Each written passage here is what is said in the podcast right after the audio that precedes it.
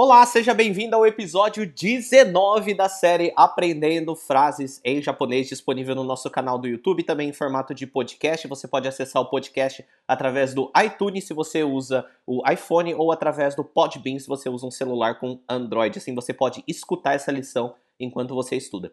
Nessa lição, a gente vai apresentar algumas sentenças que estão no nosso livro Desvendando a Língua Japonesa, que são sentenças onde os verbos estão na forma T e eles são usados para a gente fazer sentenças onde possui mais de um verbo e cada ação acontece uma em sequência da outra. Vendo as sentenças aqui, você vai entender. Então vamos começar. Primeiramente, Asa gohan o tabete, hao e ikimasu. Comer o café da manhã, escovar os dentes e ir à escola. Aqui nós temos a palavra asagohan, que significa café da manhã. Aí nós temos o verbo taberu, que significa comer. Só que ele está na forma T. Então, taberu, tabete. Asagohan o tabete. Aí ele vai apresentar outra ação que acontece depois dessa daí. E essa ação é haomigaite. Haomigaite significa escovar os dentes, tá? Literalmente falando, essa palavra aqui, ha, significa é, dentes e migaku significa tipo polir, esfregar, alguma coisa nesse sentido. Eu digo assim porque ela é usada em outros casos também, não só para escovar os dentes. É tipo escovar mesmo. Mas se você guardar a expressão hao migaku, você vai entender que isso é escovar os dentes. Então, migaku, migaite, então ele está na forma T também desse jeito. Ou seja, depois vai acontecer uma outra ação ainda em sequência. Aí a última ação é gakoe ikimasu, ir à escola.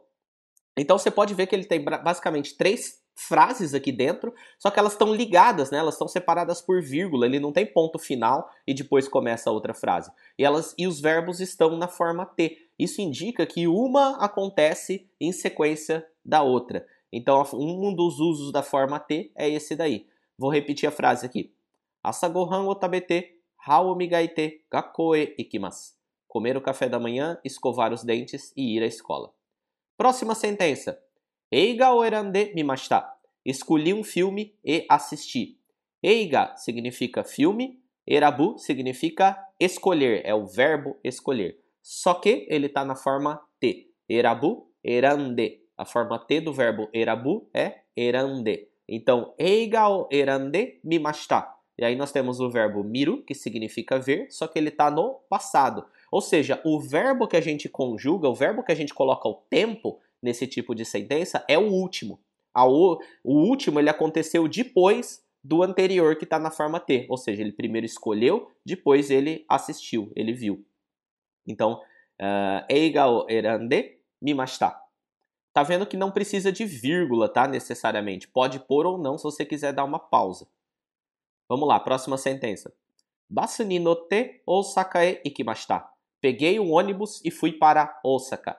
Então, basu significa ônibus, basu ni noru, pegar o ônibus. Nós temos aqui o verbo noru, que é usado quando você vai embarcar aí num ônibus, num avião, num carro, num táxi. Só que o verbo noru, ele está na forma te. Então, noru no te. Basu ni no te, aí depois vai acontecer outra coisa. Aí ele fala, Osaka e ikimashita.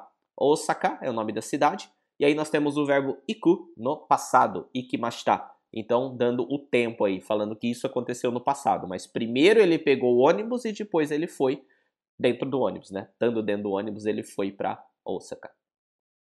Próxima sentença. Hon o akete benkyou suru. Abrir um livro e estudar. Nós temos a palavra hon, significa livro. Akeru significa abrir, só que ele está na forma T. Akeru, akete. Benkyou suru, que significa estudar. Hongo akete benkyou suru. Abrir um livro e estudar. Próxima sentença. Pen o kate shukudai. Comprei uma caneta e fiz a lição de casa. Nós temos a palavra pen, que significa caneta. Nós temos o verbo kau, que significa comprar. E esse verbo ele está na forma T. Então, pen o kate, comprar uma caneta. E aí acontece outra coisa. Shukudai yoshita. Shukudai significa lição de casa. E Está é o verbo suru, fazer, no passado. Então, fiz a lição de casa. Penokate shukudai yoshita. Eu queria fazer um parênteses aqui. Você está vendo que muitas dessas sentenças, né, ele está falando na primeira pessoa né? Ó, por exemplo, aquela anterior. Basuni no te Osakae ikimashita. Peguei um ônibus e fui para Osaka. Você pode prestar atenção que a gente não fica falando toda hora. Watashi wa basuni no te Osakae ikimashita. Ou então, Watashi wa penokate shukudai shita. O pronome, né, principalmente o eu, ele está subentendido na maioria das vezes. Se você chegar para alguém do nada e falar penokate shukudai shita, a pessoa vai subentender que você está falando de você. E uma, eu não queria dizer um erro, mas um vício que muitos estrangeiros têm quando estudam japonês é colocar o eu toda hora, porque a gente usa o eu, né? Eu comprei, eu não sei o que, eu estudei, né? E até o próprio verbo ele está conjugado para a primeira pessoa no português, né? Então estudei, o eu ele está implícito aí, estudei, comprei, né? Se você estivesse falando de outra pessoa, falaria comprou ou eu compro ou ele compra. No japonês, o verbo não tem essa distinção de pessoa para pessoa, de eu, você, ele, nós.